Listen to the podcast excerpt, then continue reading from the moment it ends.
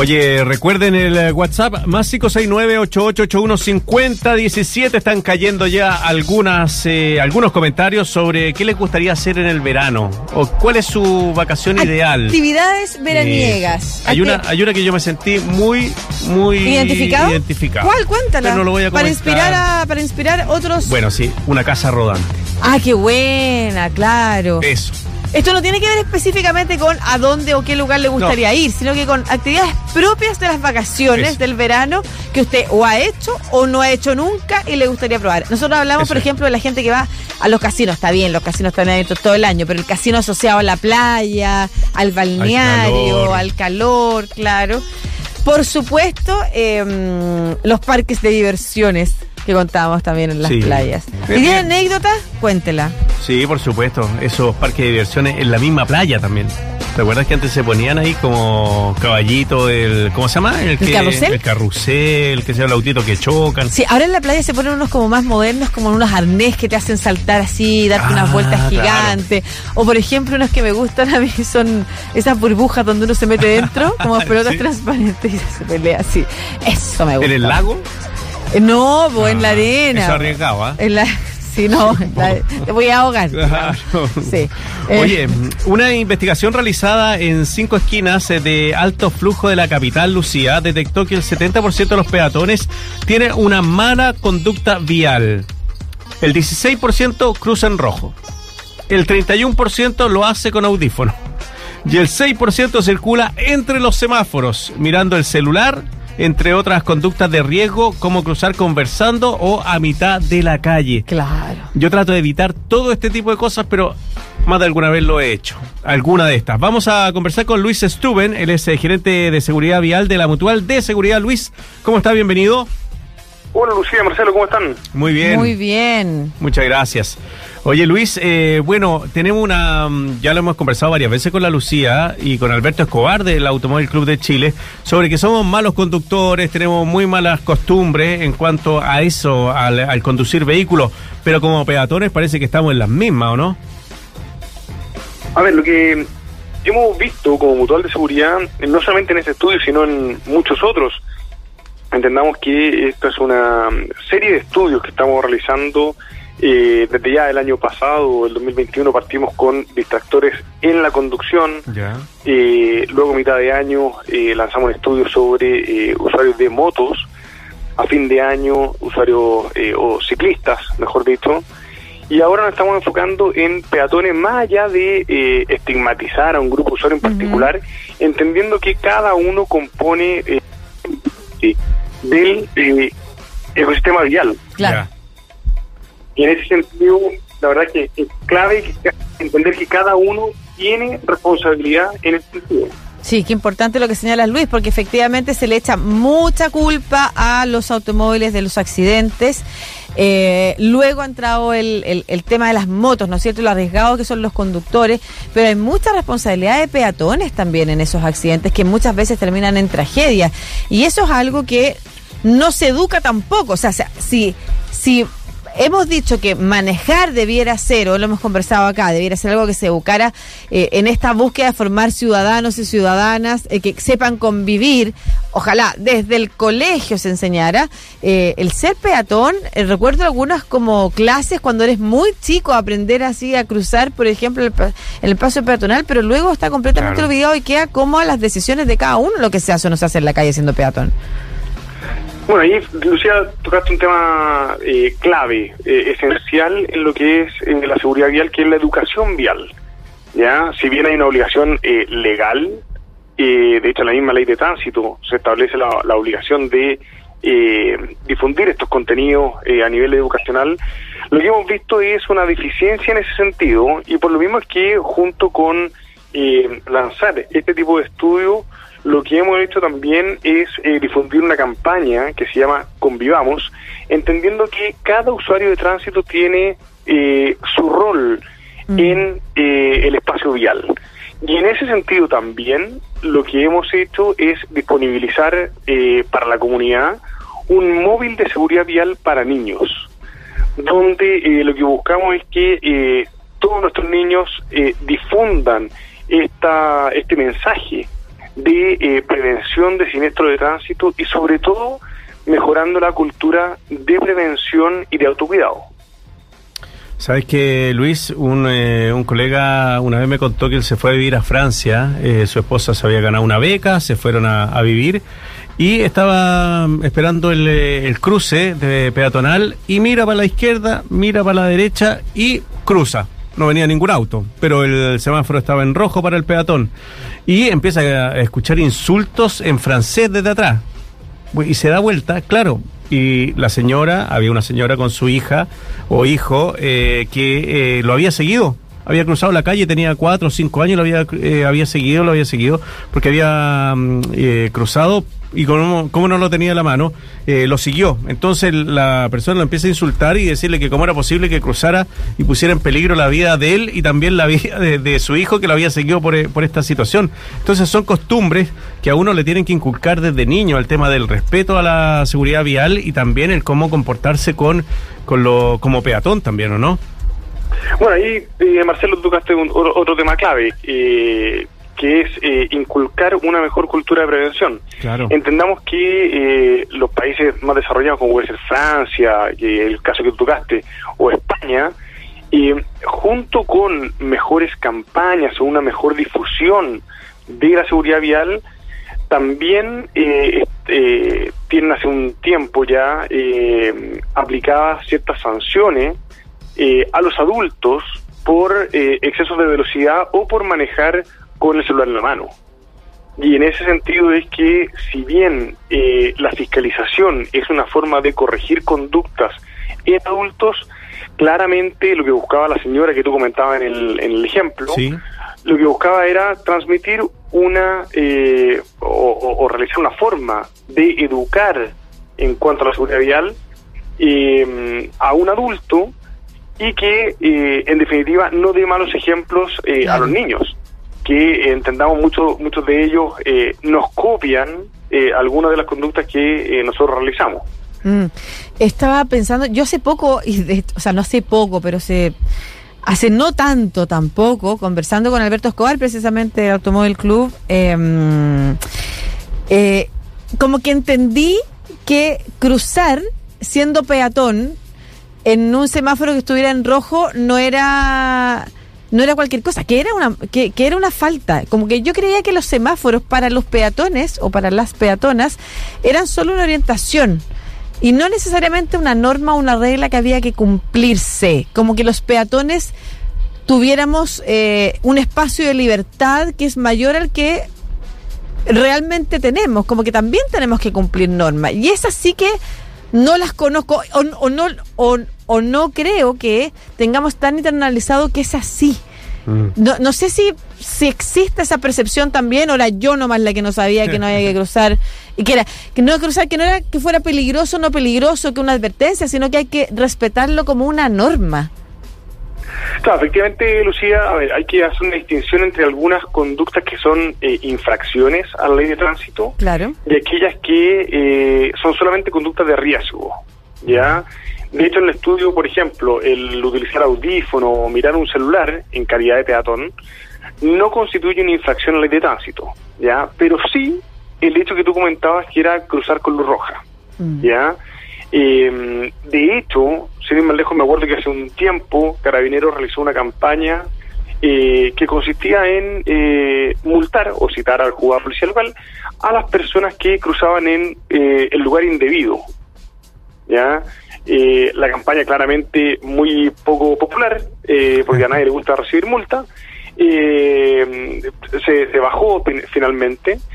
Eh, pero pero ahí eh, eso nos demuestra que no solo cruzar en eh, rojo es una infracción a la ley de tránsito, sino también el hecho de cruzar en un lugar indebido, entendiendo que eso lo único que hace es exponernos a un riesgo totalmente innecesario. ¿ya? Es decir, sí. más allá de la orientación que efectivamente nos pueden dar los semáforos, el objetivo es regular el tránsito y eh, evitar sobre todo accidentes o siniestros de tránsito graves eh, fatal. Entonces, en ese sentido, estoy totalmente de acuerdo con eh, Alberto Escobar, gran amigo y otro aliado Sí, en bueno. temas de, de seguridad vial. Oye, fíjate que estoy viendo el informe de CONACET, se lo mandé a Lucía recién eh, por eh, WhatsApp, eh, del año 2020. Dice que hubo 64.707 siniestros de tránsito, ya más de 1.400 1.485 fallecidos, 42.103 lesionados, y en estos siniestros participaron 5.555 peatones. Fallecieron 401 peatón. Eh, claro, los peatones son mucho más vulnerables, al igual que los ciclistas, ante los vehículos de movimiento. Hablamos de autos, camiones o microbuses. Entonces, eh, ¿cuáles son eh, las recomendaciones que se le podría dar a, a las- a las personas, a los que utilizamos diariamente las calles, en- para resguardar también su integridad y protegerse en, eh, en cuanto a- al tránsito y también el eh, impedir que se produzcan estos tipos de accidentes? A ver, ahí, Marcelo, eh, dos cosas. Por una parte, en cuanto a, la- a las cifras que tú comentabas, eh, simplemente hacer alusión a que esas cifras son del año 2020, eh, año donde eh, estuvimos, Se estuvimos prácticamente eh, gran parte del año en cuarentena. Claro, Eh, y es en ese sentido que hubo menos movilidad, menos usuarios de tránsito y por lo mismo menos personas fallecidas. Claro. ¿ya? El año 2021, por las cifras entregadas por eh, Carabineros de Chile, eh, el, el total de personas fallecidas en el tránsito es de 1.687, ya a diferencia de 1.485, que era la que tú comentabas de 2020. Claro. Entonces, ese aumento se da, entre otras cosas, por el aumento del parque vehicular, tanto eh, o principalmente en autos y motos. De hecho, hay un pequeño paréntesis. Eh, el mes de septiembre del 2021 fue el mes donde más se vendieron autos en los últimos cuatro años. Estamos hablando de 40 y- más de 42 mil unidades nuevas. Mm. Y en el caso de las motos, en noviembre del año pasado, el 2021, se vendieron más de 7.000 motos nuevas, que constituye eh, la cifra más alta de los últimos tres años. Entonces, en ese escenario, entendiendo que somos más usuarios de tránsito compartiendo la misma infraestructura, Claro. debemos tener una mayor empatía entre los usuarios, de- entre todos los usuarios de tránsito. Mm. Eh, es lógico entender que haya más roce, como decía, y en ese sentido también es lógico entender que haya más centros de tránsito. La clave aquí es que esos centros de tránsito tengan la menor consecuencia posible, que no sean graves y que no sean fatales. Y respecto a las recomendaciones que tú Sí, preguntabas, Marcelo, por una parte planificar muy bien la ruta donde uno va eh, a transitar, eh, tratar de salir con tiempo, de manera de no- verse atrasado y no tener que apurar el paso. Eh, por otra parte, que era el- eh, parte del comentario de, de Lucía, eh, respetar siempre los semáforos, sin por ningún motivo cruzar con rojo, eh, cruzar por lugares habilitados. Claro. Y por último, eh, estar o intentar siempre estar conectado con el entorno vial. Ya, es decir, cuando vemos un peatón que está prácticamente metido en su celular eh, o una persona que está eh, con audífono, claramente se aísla del Mm. ecosistema vial. Esa persona no escucha si por ese motivo un vehículo motorizado, motorizado eh, usa la bocina para evitar un siniestro de tránsito. Esa persona no la puede escuchar.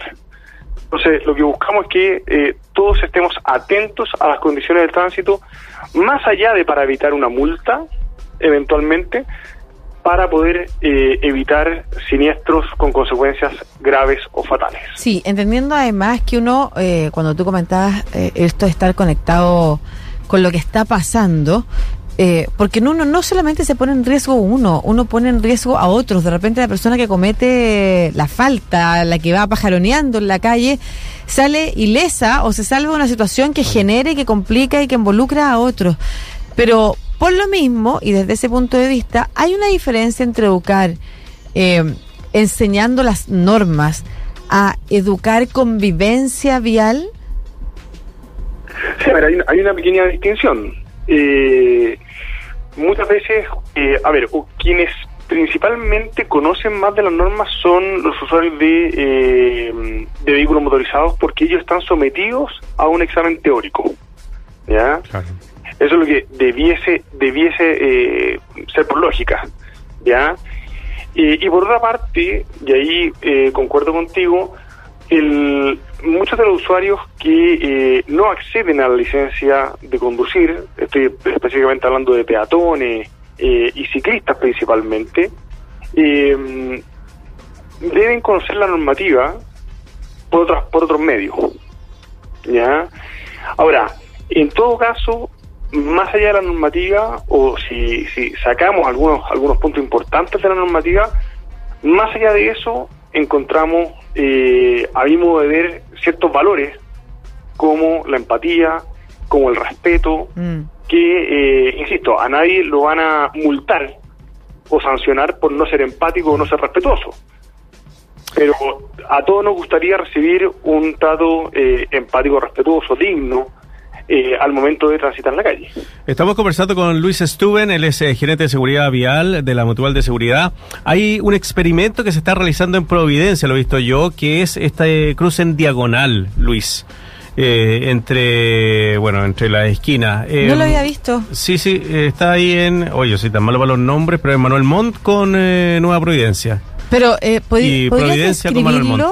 Están las cuatro esquinas Mm. y se puede cruzar, eh, no sé, pues de norte a sur, de este a oeste y en diagonal. Eso también para las bicicletas, ¿o no? Las ciclovías. Yo he visto no sé, eso, pero, pero, no- eso es ya. para, para personas, para un cruce peatonal, está como cruce peatonal.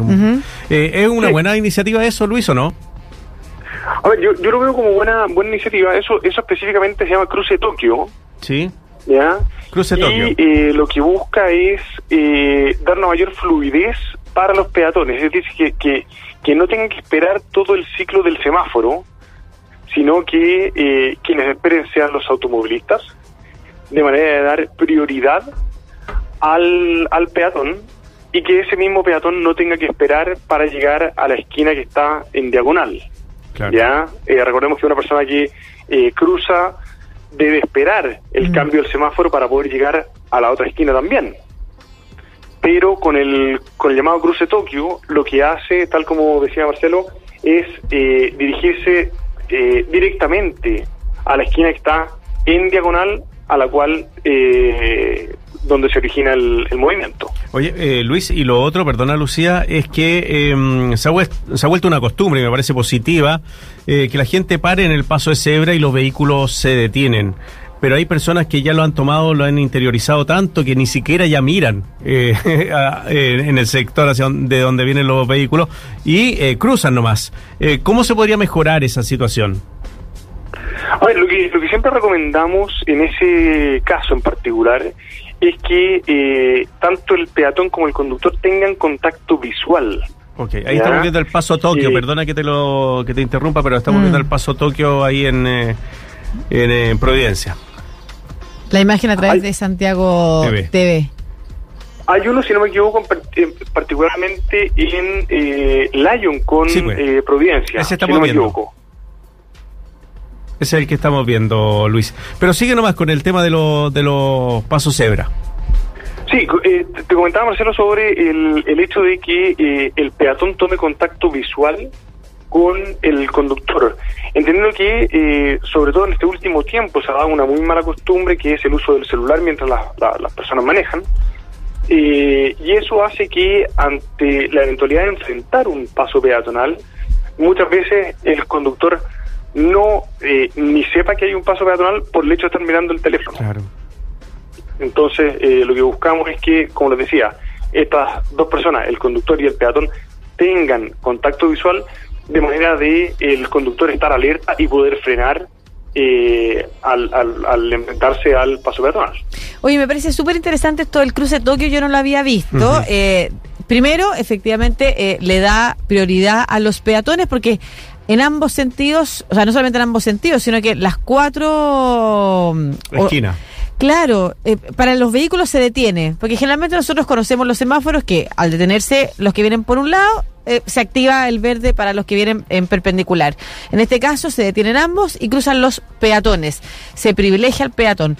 Pero además está en línea un poco con lo que conversábamos ayer, que es cuando esa es una práctica que se realiza, eh, hay si, es la calle está muy ocupada, por supuesto que, que no, no se conoce riesgo, pero no es raro que las personas crucen un poco en diagonal cuando tienen que, o sea, se traten de saltar y eviten eh, hacer los dos, los dos paradas, digamos, de, de, de, esquinas para llegar a su, a su destino. Entonces, de alguna manera, el la norma de tránsito cambia para condicionarse a una conducta que existe y que se puede regular. ¿Qué otras eh, normas existen u otras formas de convivencia vial para peatones, eh, automovilistas, bicicletas, eh, pero con el foco en los peatones, como el que es lo que estamos hablando ahora, existen en otras partes del mundo que aquí en Chile todavía no han llegado y se podrían pensar en implementar? A ver, una, una medida que, que a mi modo eh, es un poco desesperada, porque la verdad es que es como asumir que las personas eh, caminamos con el celular en la mano, mirando el celular en la mano, es una que se implementó sin ir más lejos en Concepción, que puso semáforos eh, o unas luces que, del mismo color del semáforo en el suelo. De manera que cuando uno vaya mirando el celular, vea también la luz del semáforo. Entonces se pone eh, verde o se pone roja en el mismo sentido que el semáforo peatonal, eh, de manera que si uno eh, va mirando el celular generalmente hacia abajo, se encuentre con el color del semáforo para no, no, no cruzar en caso que sea rojo. Mira, qué interesante. ¿eh? O sea, efectivamente, como tú señalas, es como ya dar la pelea, la, dar como la, eh, la, pelea por perdida respecto de convencer a la claro, gente que no camine, pero si es una práctica extendida y cada vez se hace más, bueno, quizás efectivamente hay que ir adaptando las calles hacia hacia eso. Oye Luis, muchas gracias por esta conversación. No sé si quieres mandar un último mensaje recordatorio eh, a quienes nos están escuchando pensando eh, no solamente en foco peatones, sino que, como tú señalabas al inicio, tenemos que aprender a convivir peatones, automovilistas, ciclistas, motoristas en un sistema que nos integra. Bueno, ahí, Lucía Marcelo, primero que todo agradecerle por, por, por este espacio que nos están dando. Eh, para nosotros como Mutual de Seguridad es sumamente importante eh, continuar entregando estos mensajes de prevención y en ese sentido, tal como tú decías, eh, más allá de ser eh, de un tipo de usuario en particular, lo que buscamos es que todos nos respetemos, todos seamos empáticos eh, con los demás usuarios de tránsito. La verdad es que si todos salimos con tiempo, eh, no cuesta nada dar la pasada a una persona que, que la está pidiendo, eh, o ser más, más deferentes con eh, la otra persona. Entonces, el llamado es ese, generar una mejor cultura de eh, prevención, de autocuidado, de manera que todos podamos llegar a nuestro destino sano y salvo. Muy bien, pues eh, Luis Stuben, eh, gerente de seguridad vial eh, de la Mutual de Seguridad. Un abrazo grande, Luis, que le vaya muy bien. Muchas gracias, que le vaya muy bien.